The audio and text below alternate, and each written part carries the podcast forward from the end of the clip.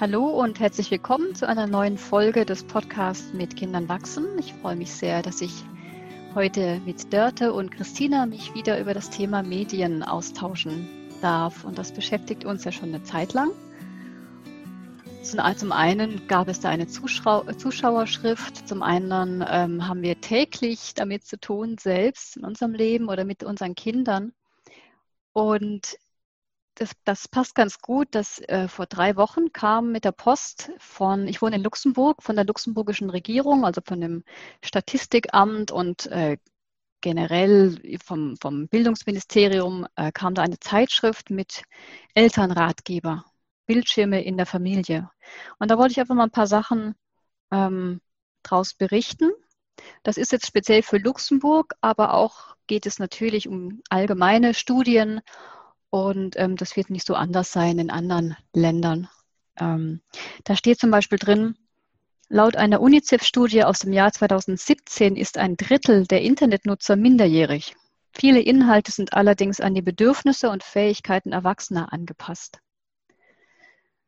Und ähm, ich merke das an meinen Kindern, die sind sechs und acht, wie die manchmal im Internet, wenn sie dann irgendwie tanzen wollen, dann suchen sich bei YouTube irgendwelche Videos raus. Und ähm, ja, wenn man da nicht aufpasst, dann tippen die egal was ein oder vertippen sich und dann kommt irgendwas anderes. Und ähm, das merke ich auch schon immer wieder, dass man da, dass ich da ein bisschen aufpassen muss manchmal.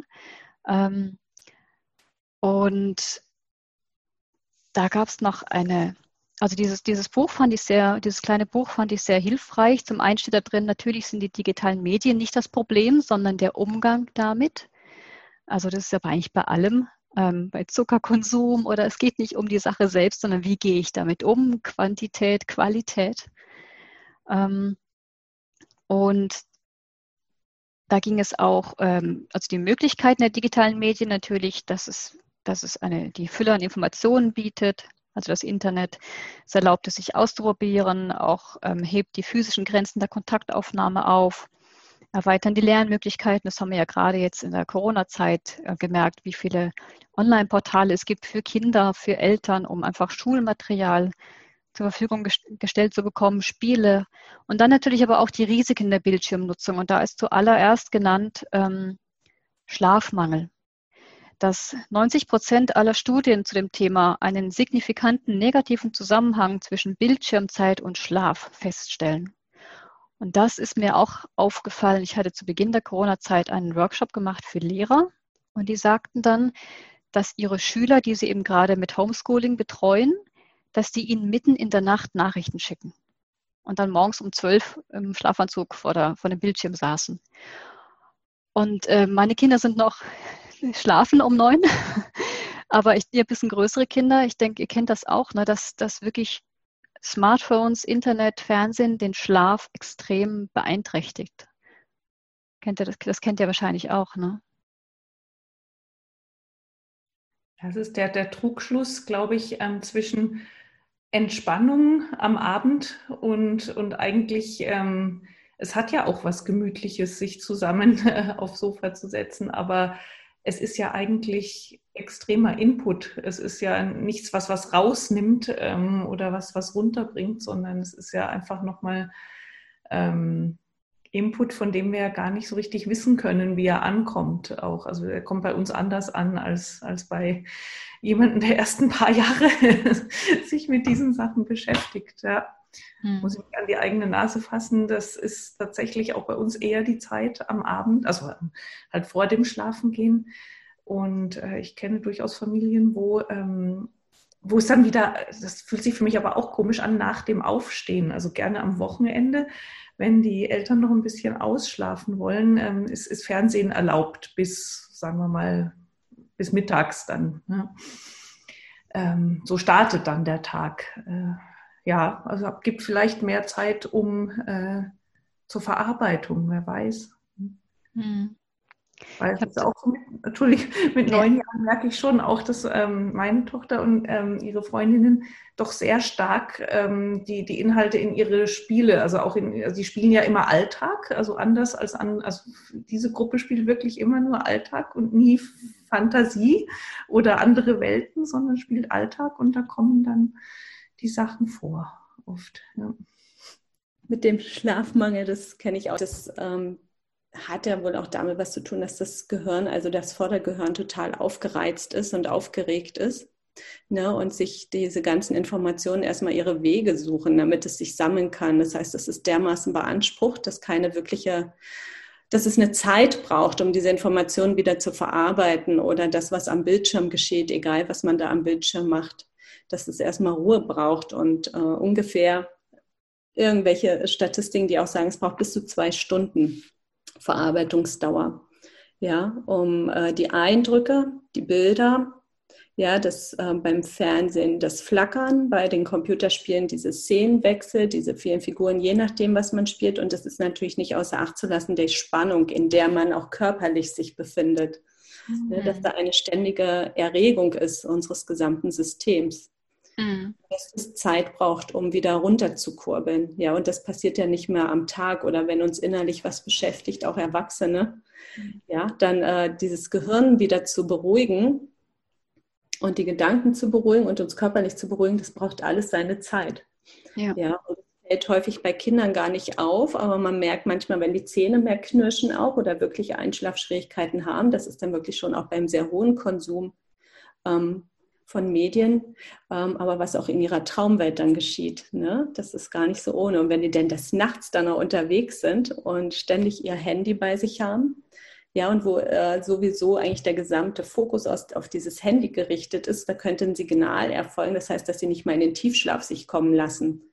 Mhm. Ja, dass sie innerlich nur in seiner Halbschlafphase sich bewegen, weil einfach die Spannung noch zu stark ist. Ich möchte mhm. im Kontakt sein, in der Verbindung sein.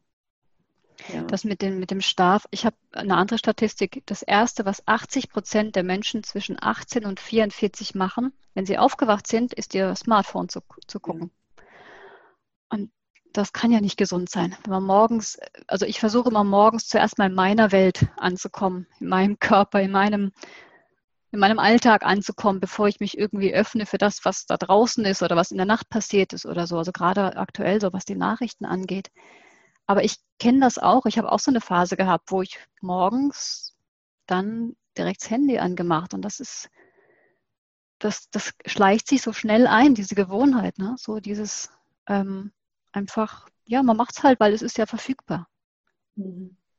Genau, und es ist unkontrolliert eben dennoch mittlerweile, ne? Ja. Das, was du sagst, sich nicht mehr Gedanken darüber machen, weil das ist in unseren Auto, es ist ein Autopilot daraus geworden. Ja natürlich. Und wenn man jemanden darauf ansprechen würde, genauso wie Handynutzung am gemeinsamen Tisch etc., ja, guck mal, du guckst schon wieder. Nee, mache ich gar nicht.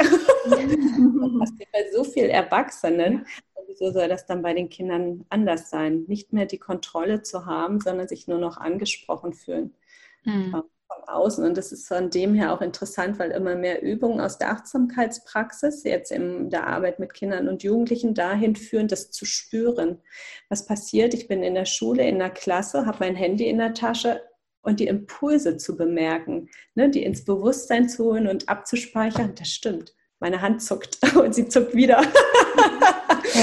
mein Blick geht äh, Richtung Handy. Ja, und da sensibel zu werden für die eigenen automatisierten Reaktionen und äh, sich darüber klar zu werden, dass ich da im Prinzip außer Kontrolle bin, ja, also meine Impulse nicht im Griff habe, jetzt mal etwas strenger vielleicht gesprochen. Mhm. Und äh, dann diese Einladung zu finden oder damit umzugehen, das fände ich so wertvoll, wenn es mehr in den Schulen auch geschehen würde, statt die meisten verbieten zwar Handys, aber sie können es ja doch nicht immer verbieten, dann müssten sie ständig Taschenkontrollen machen etc aber sowas mit ähm, einzubeziehen und das auch zu üben, ne? Diese Impul den Impulsen nachzugeben und zu reflektieren, was ist es eigentlich, ja, was mich da jetzt hingucken und hingreifen lässt. Ja. Ich habe da auch noch ein paar, es, es gab, ähm, 2007 kam das erste iPhone raus, jetzt haben wir 2020 und, ähm, und seit dieser Zeit gibt es ein paar, äh, paar Entwicklungen, die wirklich alarmierend sind. Ähm, das eine ist eben Schlaf, dass, dass die Wahrscheinlichkeit, zu wenig Schlaf zu bekommen seit 2007, also es war dann noch so zwei, drei Jahre, wo dann einfach die, gleichbleibend war wie die Jahre vorher und plötzlich geht es rapide nach oben. Ähm, das andere ist bei den Jugendlichen so die Wahrscheinlichkeit, sich alleine oder ausgeschlossen zu fühlen. Die geht seit 2007 extrem nach oben. Ähm, ich glaube, es gibt auch einen Buchtitel, äh, Gemeinsam einsam, wo dann irgendwelche Kinder im Schulhof sitzen und alle mit dem Handy dann äh, vor der Nase nebeneinander sitzen, aber alle, jedes mit sich beschäftigt. Und das, und das eine andere Statistik, ähm, die sagt, dass zwei, seit 2007 die Wahrscheinlichkeit, einfach mit Freunden auszugehen, unabhängig von den Eltern was zu machen, rausgehen, mit anderen Jugendlichen, ähm, Teenager eben, dass die extrem nach unten geht. Und aus dem gleichen Artikel ging es auch um Führerscheine, dass, die, dass viele Jugendliche im Vergleich zu früher einfach die Notwendigkeit nicht mehr sehen, Führerschein zu machen. Sie müssen sich ja nicht fortbewegen, um ihre Freunde zu sehen. Und, und das, ähm, das fand ich extrem spannend, auch das mit dem Führerschein. Das wäre mir in meiner Kindheit gar nicht eingefallen, keinen Führerschein zu machen. Ich komme vom Dorf, also das, das ist Freiheit. Also das, ich ja, darf mal zu anderen.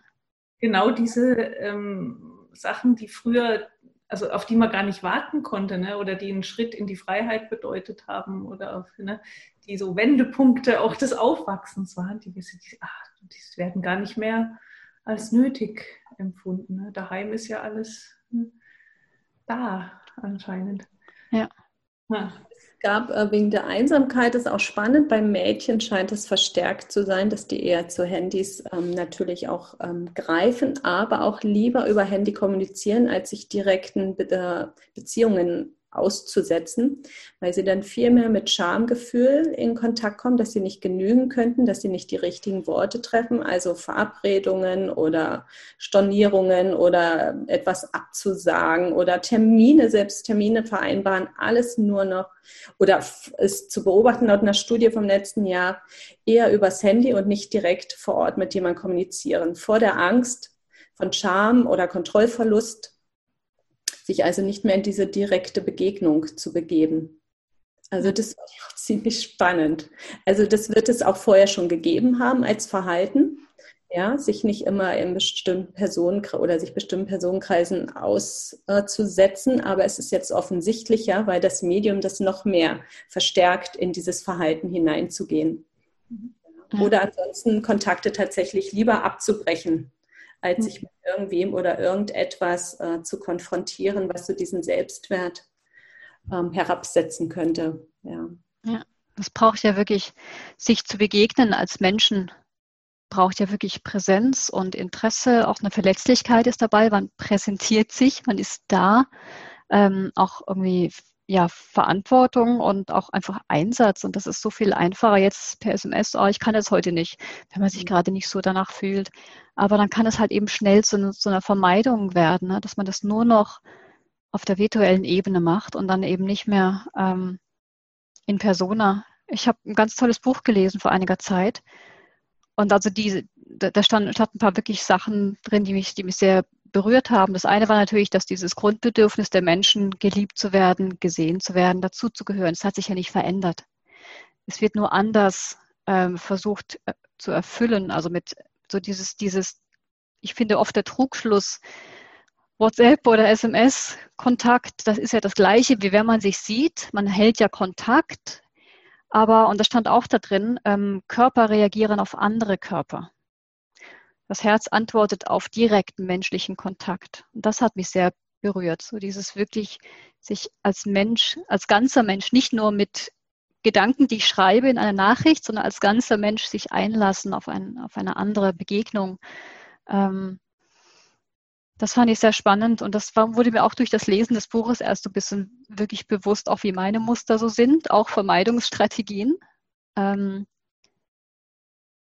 und ja, da, da wirklich auch sich immer wieder neu drauf einzulassen und zu bemerken, wenn jetzt da so dieses, dieses, ach, das Einfache, jetzt, jetzt, jetzt kann ich nicht, jetzt sage ich kurzfristig ab oder so.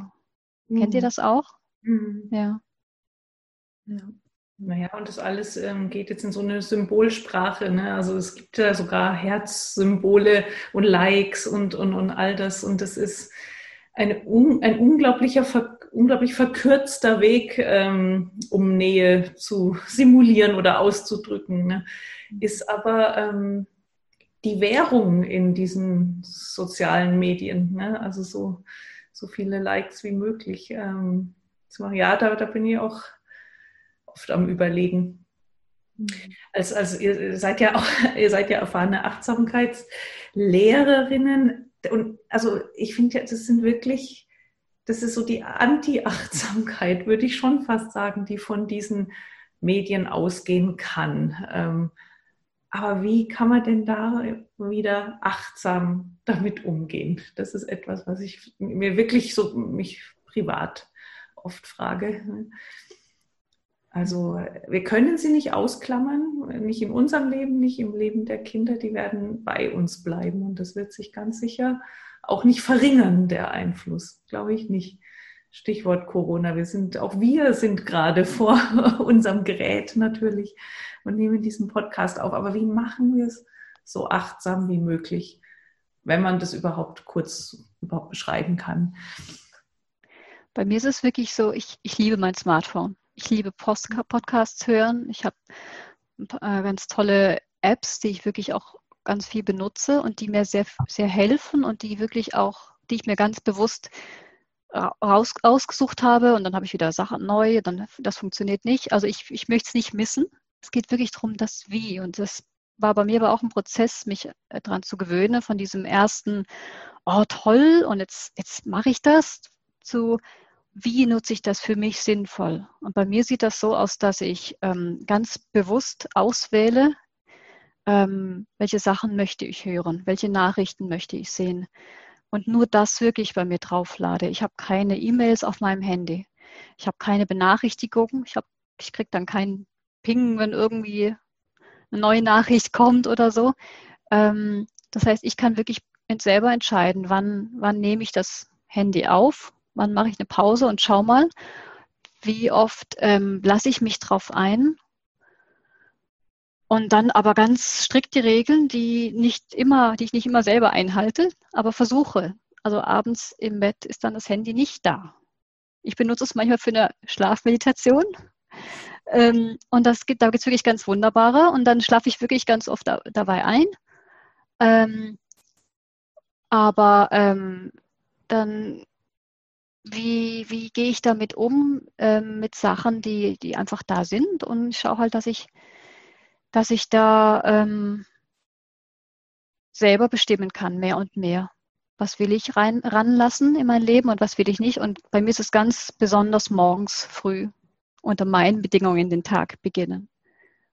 So wie ich das möchte, wie es sich richtig anfühlt und nicht ähm, direkt irgendwie die Welt in meine Welt lassen, wenn ihr wisst, was ich meine. Also dieses ne, Nachrichten schauen oder irgendwelche, ja, sowas. Mhm.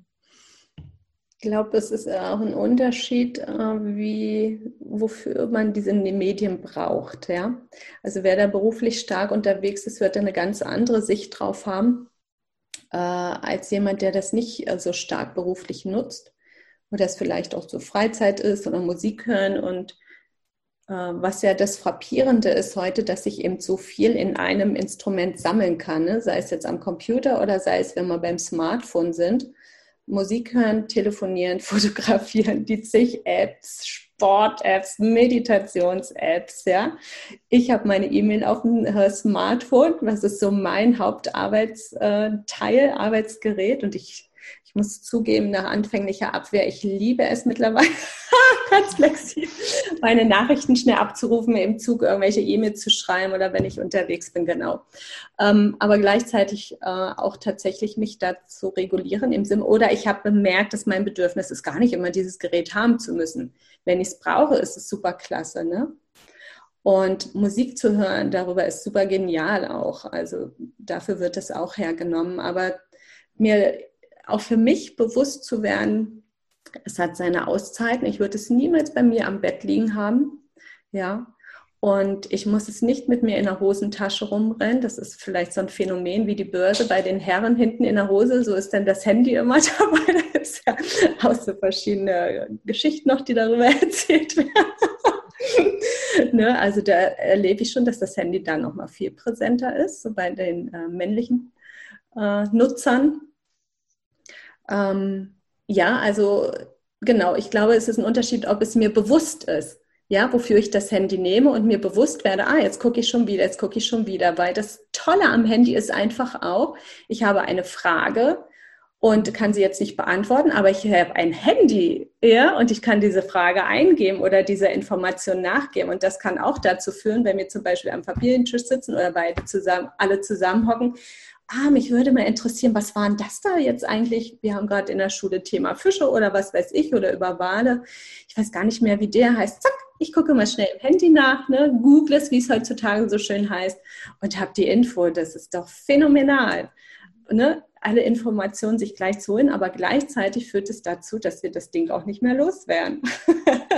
Oder kann dazu führen, wenn wir uns darüber nicht im Klaren sind, ja. Und dass ich glaube, solche Erfahrungen zu haben, oder wenn man das für sich als Erfahrung hat und eher sagt, nein, ich möchte, habe das Bedürfnis so wenig wie möglich, das kann ich dann auch den Kindern weitergeben, ne? zu gucken, muss es bei dir abends sein, was geschieht. Du nimmst es vielleicht zum Einschlafen. Früher war es der Rekorder, der Musikrekorder, den man am Bett stehen hatte. Also der, der war auch oftmals den ganzen Tag an und man wurde bedudelt. Jetzt ist es das Handy, was einem diese Musik bietet. Der Unterschied ist, morgens ist das Handy aber auch gleich da. Und mhm. dann geht es an die Nachrichten, SMS oder in dieser ähm, ihr wisst, was ich meine, in diese Social Medias, dann hinein. Also da ist dann nochmal dieses ganz andere, was da anziehend ist als beim CD-Player, ja, wie es früher war. Und da, glaube ich, eine sen sensibel für zu werden und auch die Kids darauf zu stoßen, diesen Unterschied. Ja, ob ich einen Musikrekorder habe oder ob ich das Handy habe, wo alle Infos einfach drin sind. Und das, was natürlich passiert, die Kleinkinder, die in der Familie mit aufwachsen, wenn auch ältere Kinder bei sind, oder sie das bei uns sehen, ja, früher war es das Telefon mit der Drehscheibe. Es ist nicht so, dass die Kinder daran vorbeigegangen wären, ja. Das war auch der Anziehungspunkt und die Kids wollten immer telefonieren mit diesem Telefon. Heute ist das Telefon ein Handy, ja. Das ist eigentlich nur ein Mediumwechsel. Aber hier wieder der Unterschied, dass die Kleinen ganz schnell rauskriegen, ich drücke da drauf, drücke da drauf und drücke da drauf. Also es braucht eine deutlichere Konsequenz auch von den Eltern. Und ich beobachte, dass Eltern das kaum schaffen. Also das ist nämlich das Nächste, sich zu fragen, ich mag das bei den Kids nicht, aber welchen Beitrag kann ich wirklich zu leisten? Ne? Weil dann scheut man sich vor Konflikten oder man ist eben nicht daheim und ähm, müsste auch konsequent agieren. Das können Eltern sehr gut auf der einen Seite und es gibt Eltern, die können das nicht sehr gut. Also vor allem dann, wenn man nicht mit Bestrafung und Belohnung agieren möchte, ist es schon mal nicht mehr ganz so einfach, Regelungen zu treffen oder Konsequenzen herbeizuführen, die nicht nur von einer autoritären Haltung her bestimmt sind. Mhm da ist unser Mode schon ein bisschen eingeschränkter. Aber trotzdem, das bemerke ich auch, braucht es das. Ne? Wenn ich sage, eben so wie mit dem Beispiel mit der halben Stunde, okay, Kompromiss, wenn das zu Ende ist, ja, das ist, beziehe ich das Kind mit ein, aber das dann auch durchzuziehen und mich darauf einzustellen, dass es ein Geschrei geben könnte. Ja. Geben wird. ja. ja, ja, weil es, weil es ja auch gar nicht leicht ist, dann diesen Vorbildcharakter, eben weil wir ja auch so verstrickt ja. sind. Ähm, wenn, wenn ich, was meine Eltern mir früher verboten haben, haben die auch nicht gemacht. Also das, das war für die dann vielleicht auch eine ganz fremde Welt. Also so, das, also die haben nicht so viel Fern gesehen, glaube ich, oder wie ich gerne ähm, geschaut hätte. Die haben auch nicht ähm, nachts Musik aufgenommen oder, oder sowas und haben erst recht nicht die Musik gehört, die, die ich gehört habe. Und all das ist viel näher beieinander heutzutage. Also es ist, es ist vermischter ähm, das ist eine Herausforderung, finde ich schon. Dann auch zu sagen, guck, ich mache es ja auch nicht oder, oder auch zu zeigen, das braucht es nicht zwingend. Ja, ja, ja. das, das finde ich auch. Also wenn wir den Kindern irgendwas, äh, wenn wir möchten, dass die Kinder was nicht tun oder sich an Regeln halten, dann müssen wir das natürlich auch machen. Also ich erkenne das, was du gesagt hast, Dörte, dass die männlichen Zuhörer oder generell, dass das da ein bisschen anders oft ist. Das ähm, erlebe ich auch immer wieder. Ähm, und bei uns zu Hause war das auch ein, ein Kampf. Jetzt, unsere Regel ist aber, beim Essen wird nicht. Ne? Und das, das, das dauert eine ganze Weile, um auch so Regeln als Erwachsene, also ich nehme mich da auch nicht aus, das durchzusetzen. Ich habe hier auch, ähm, es gibt hier eine Methode der, von einer Psychologin und die fand ich ganz spannend, weil wir machen das sowieso in der Familie, aber ähm, ähm, die sagt eben viermal bildschirmfrei. Äh, keine Bildschirme am Morgen, keine Bildschirme beim Essen, keine Bildschirme vor dem Einschlafen und keine Bildschirme im Kinderzimmer. Und bei uns zu Hause ist noch Schlafzimmer, kommt kein Bildschirm rein. ähm, und das macht, ich weiß, das macht nicht jeder so, aber ich ich finde das sehr hilfreich und wir machen es tatsächlich so, bevor ich das gelesen hatte.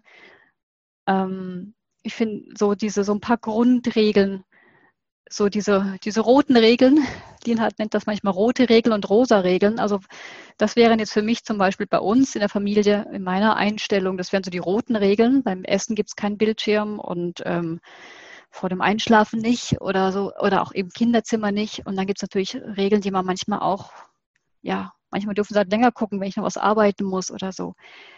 Aber ähm, ich kenne das auch so, diese, diese ja, Diskussion, Streitereien, weil man die Sachen halt auch immer wieder durchsetzen muss, weil halt die Kinder natürlich immer wieder danach fragen.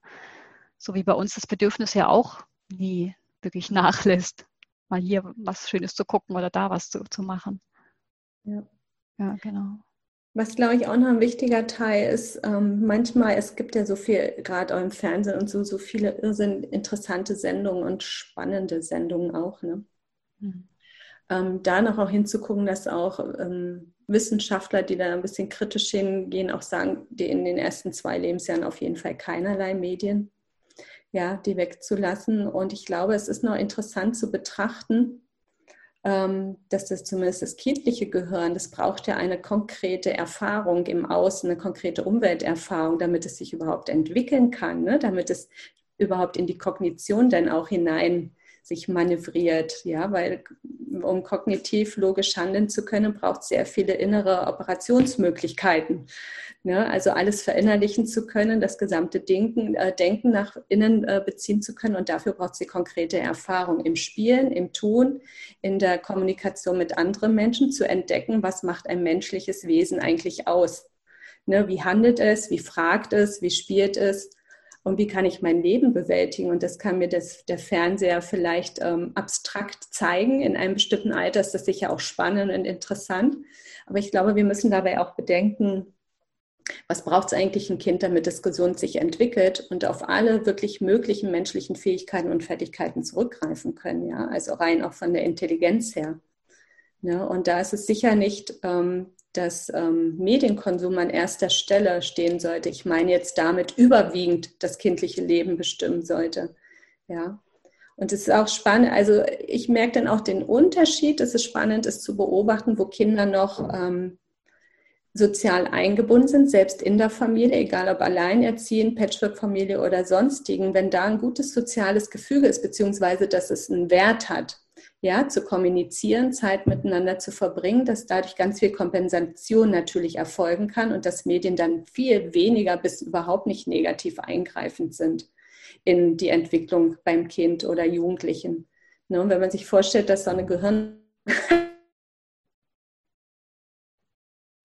geschlossen ist, ja, also wie viel Entwicklungszeit denn da ist und wie viel es braucht, damit diese Neuronen sich immer wieder neu verknüpfen können, wie viel es konkrete Erfahrung benötigt, die letztlich nur ergänzt wird durch Medien, ne, damit unsere Weisheit schon auch darüber zunehmen kann. Also es gibt ja schon auch spannende Sendungen oder so ein Spiel kann ja auch schon interessant sein. Ne?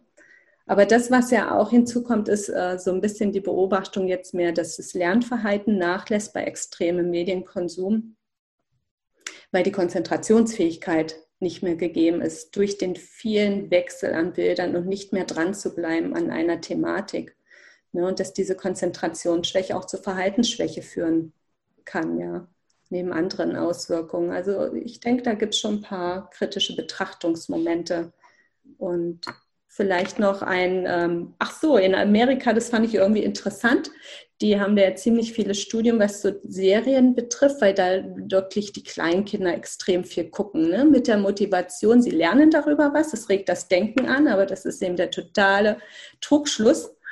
Ähm, und dass diese Sendung Spongebob äh, zu kurzzeitigen Aufmerksamkeits- und Lernproblemen bei Kindern führt, anders als bei der Zeichentrickserie Kailu, weil die deutlich ruhiger ist, deutlich weniger Sequenzenwechsel hat und die Themen nicht so spannend wie beim Spongebob sind. Spongebob, ja, genau. ja. Genau. ja, ja.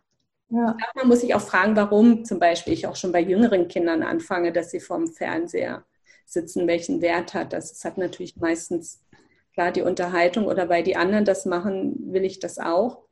Ja, aber weil wir das ja auch von dieser Erlahmung mal in der Sendung vorher hatten, dass wir ähm, nicht nur unruhig werden, sondern auch nicht mehr wissen, wie die Zeit danach ähm, zu bewältigen ist, dass unser Frontalhirn tatsächlich zur Ruhe kommt. Manche sprechen von einem hypnotisierten Zustand, dass der einschläfert, ja, wenn wir am Bildschirm uns bewegen. Und eine Einschläferung, ähm, da wieder draus aufzuwachen, das ist nicht so einfach. Und das kann manchmal sehr aggressiv auch äh, sich auswirken auf das Verhalten der Kinder, weil die in die völlige Überforderung dann plötzlich kommen, wenn dieser Bildschirm weg ist. Ja. ja. So erlahmt sind und sie können auch keine echten Reaktionen mehr vollziehen oder nicht mehr natürlich so denken, dass linke und rechte Gehirnhälfte in Anspruch genommen werden. Mhm. Ja, also jegliche Art von Überlegung oder Konsequenzeinbeziehung ist eigentlich nicht mehr machbar, einige Zeit danach, mhm. wenn man geguckt hat. Ja, also es gibt da auch natürliche Verhaltensmuster, die mit Mediennutzung einfach einhergehen. Und es ist mitunter ganz interessant, darüber zu wissen, um das äh, einzukalkulieren in den eigenen Umgang mit Medien und in Bezug auf die eigenen Kinder. Ja, ja genau. Das, ich glaube, das ist auch ein ganz guter Abschluss, weil das wirklich, die, die Smartphones sind ja noch nicht so lange da. Das heißt so, dass wir alle erwachsene Kinder, alle in dieser Entwicklung sind, dieses erstmal kennenzulernen, was macht das mit uns?